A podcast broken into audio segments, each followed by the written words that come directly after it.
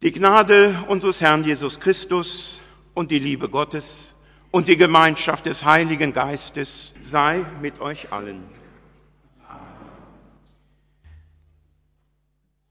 Der Predigtext aus dem zweiten Brief des Apostels Paulus an die Korinther im vierten Kapitel.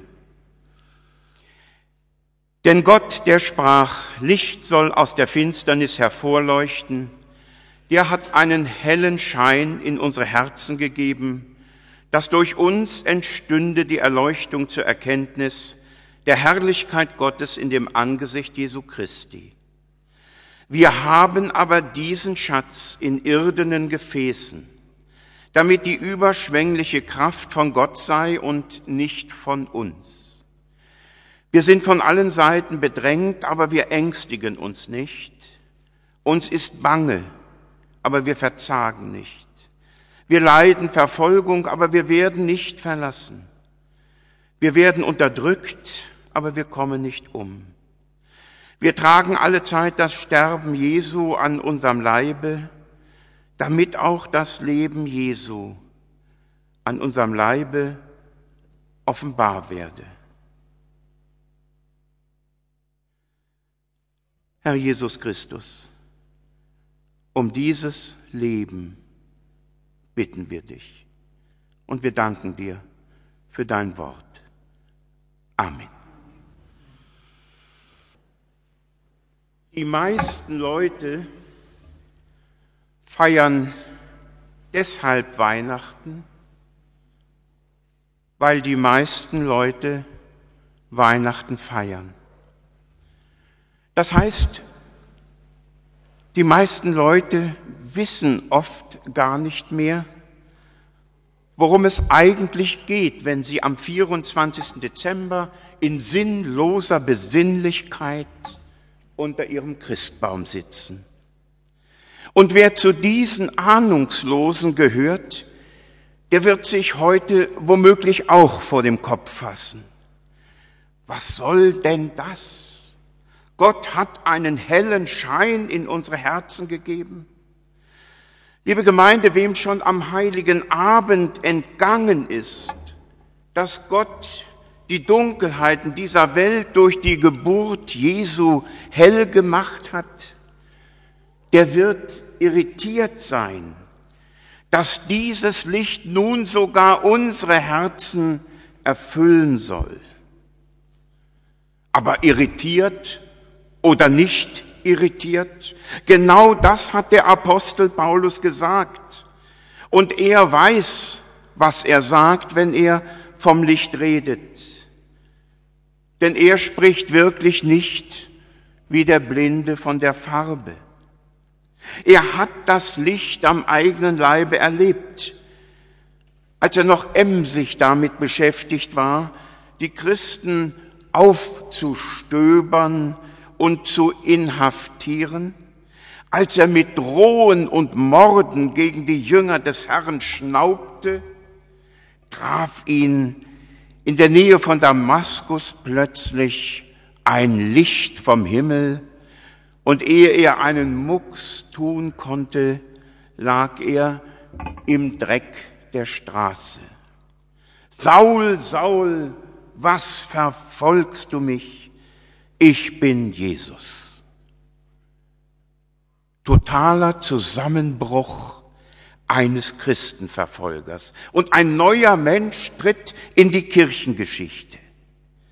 Aus dem Verfolger der Christen wurde ein Apostel Christi, aus einem, der das Evangelium mit allen Mitteln ausrotten wollte, wird ein Verkündiger genau dieses Evangeliums. Das war des Apostels Sternstunde.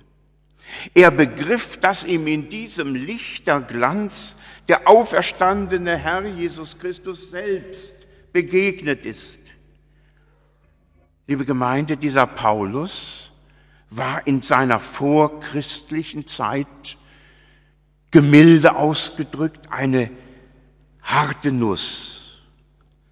Ein Mensch hätte ihn sicher in seiner Gedankenwelt nicht umdrehen und ihm eine neue Lebensrichtung geben können. Das musste Gott schon selber tun. Er hat das Licht in seinem Herzen angezündet, um ihn auf seiner Seite zu haben. Paulus konnte sich ja auf diese Damaskus-Begegnung nicht irgendwie vorbereiten.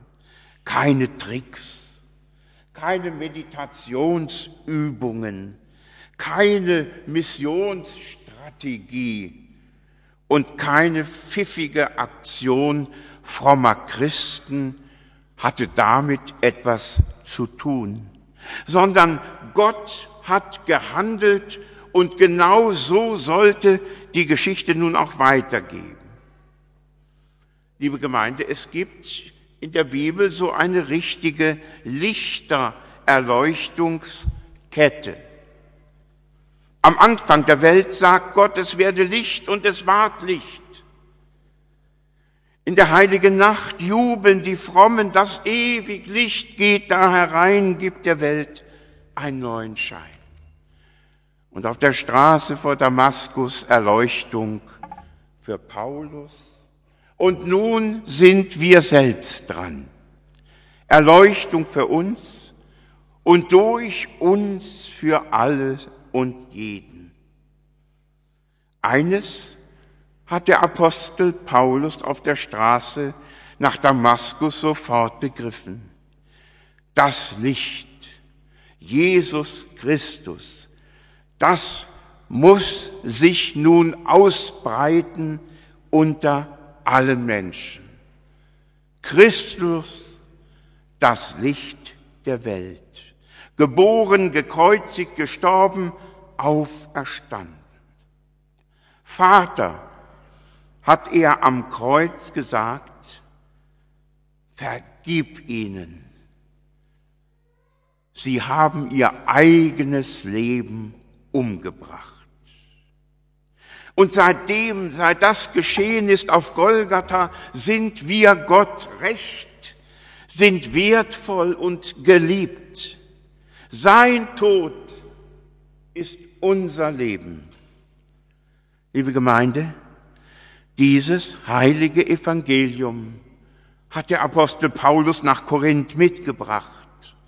Und zwar in irdenen, tönernen Gefäßen. Der Apostel Paulus meint sich mit diesem Gefäß. So arm ist er, so unansehnlich, so zerbrechlich wie ein Gefäß aus Ton.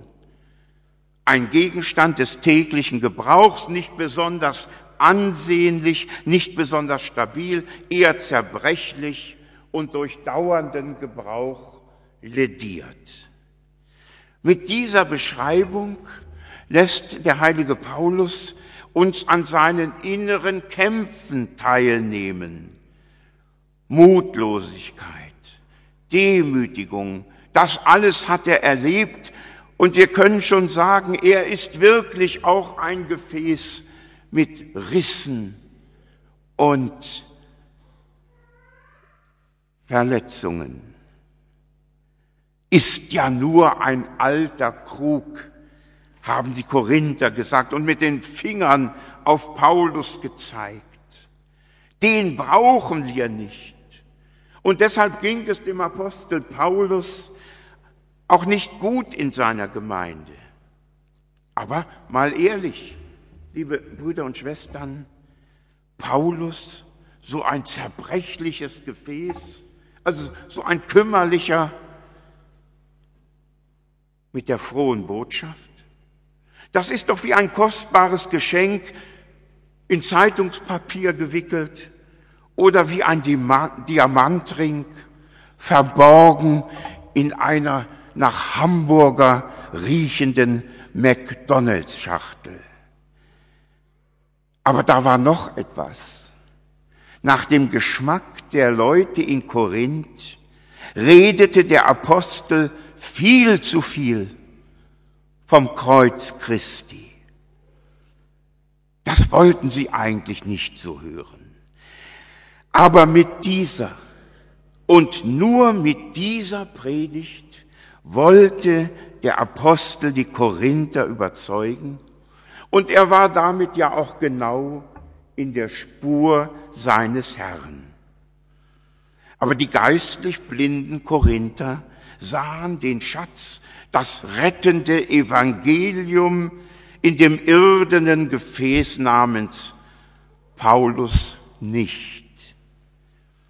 Zugegeben, das war ja auch vielleicht eine nicht ganz so leichte Aufgabe. Denn Paulus war ja auch nach seiner Bekehrung nicht plötzlich ein wandelnder Engel.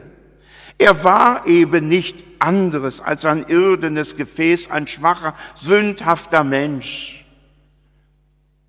Und doch bevollmächtigter Bote des auferstandenen Herrn, der uns unsere Erlösung predigt.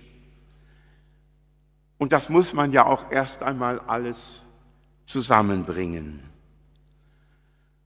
Schon damals gab es ja in Korinth so etwas wie die Gemeinde sucht den Superstar Pastor.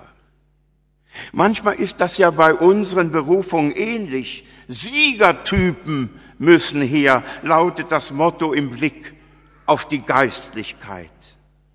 Da aber scheidet der Apostel Paulus ja schon im ersten Durchgang aus.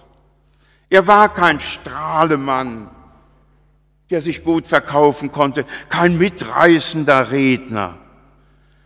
Redet von der neuen Schöpfung und an ihm selbst kann man nur die alte sehen.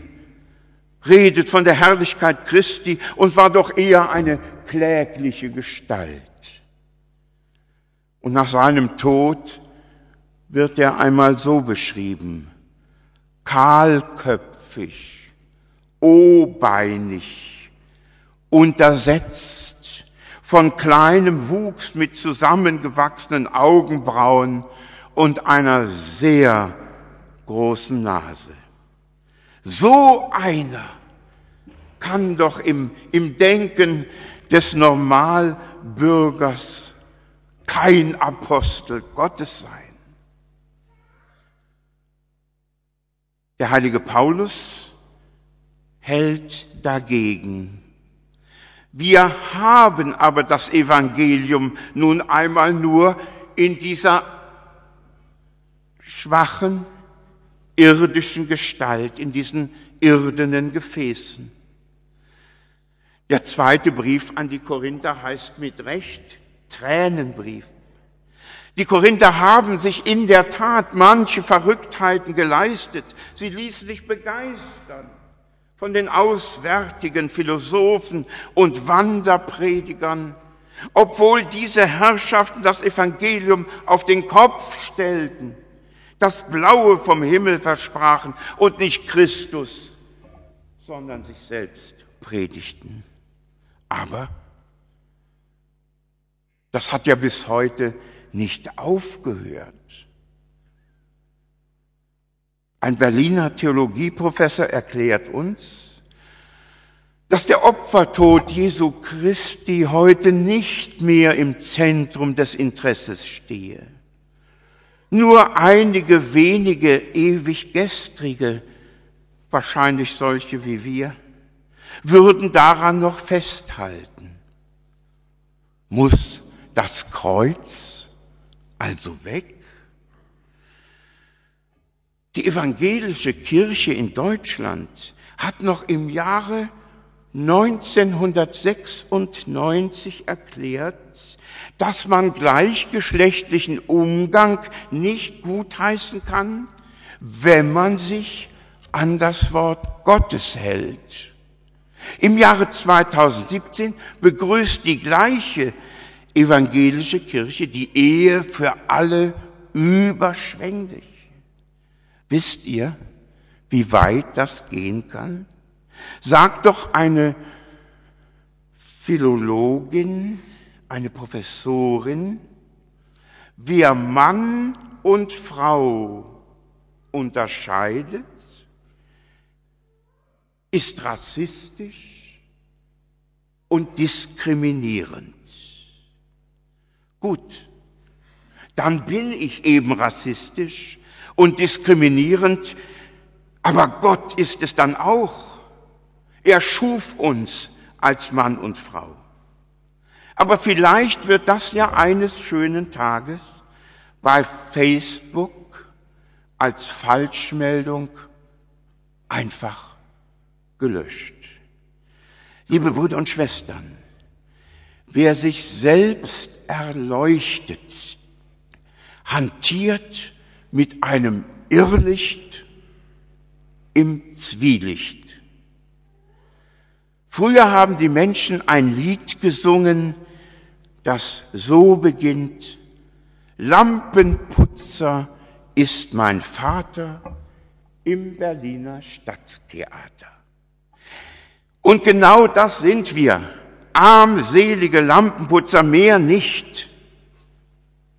Und dann doch wieder so reich gesegnet und so unendlich groß, weil Gott uns ramponierten und angeschlagenen Gefäßen den hellen Schein seiner Herrlichkeit und seines Evangeliums ins Herz gegeben hat.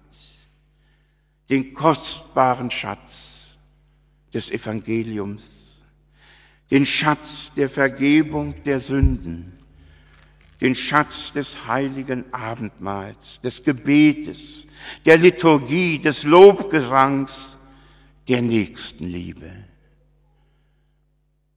So wird Kirche gebaut, wenn traurige Menschen fröhlich werden, wenn ängstliche Mut schöpfen und depressive wieder an die Zukunft glauben, dann hat Gott seine Finger im Spiel. Er macht es hell. Und je schwächer ich bin und je kaputter, desto heller leuchtet und setzt sich durch die Stärke Gottes. Der Apostel Paulus weiß ganz genau, er braucht sich mit seinen Gegnern, die mehr sein und darstellen wollten als er, nicht zu messen. Er musste keine Wunder vollbringen, um seine Autorität als Apostel unter Beweis zu stellen. Nein, wir müssen es nicht machen.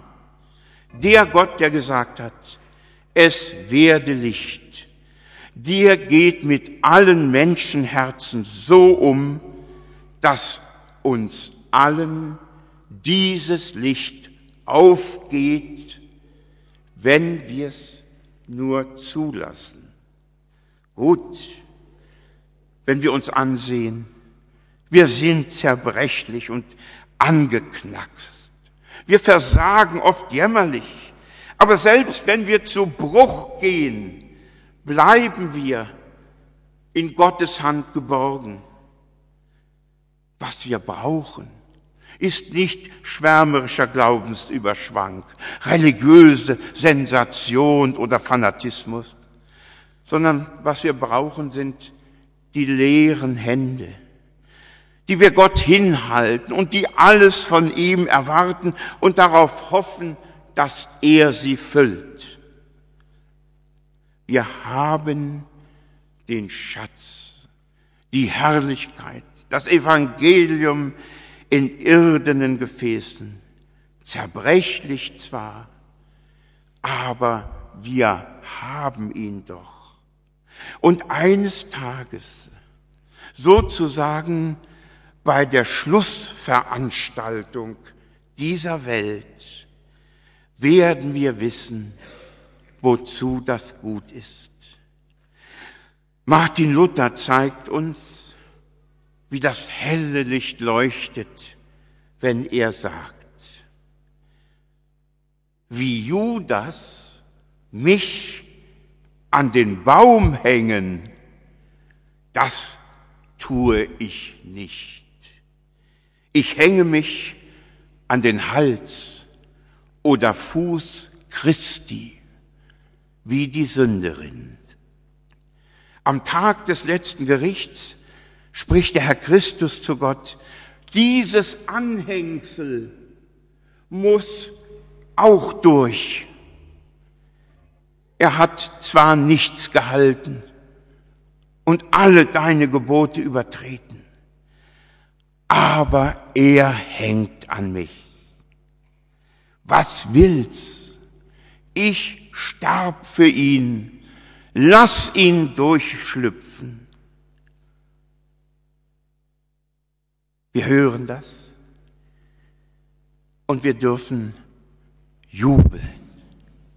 Wir kommen nicht um. Wir haben diesen rettenden Schatz in irdenen Gefäßen. Auf den Inhalt kommt es an und der hat es in sich. Amen.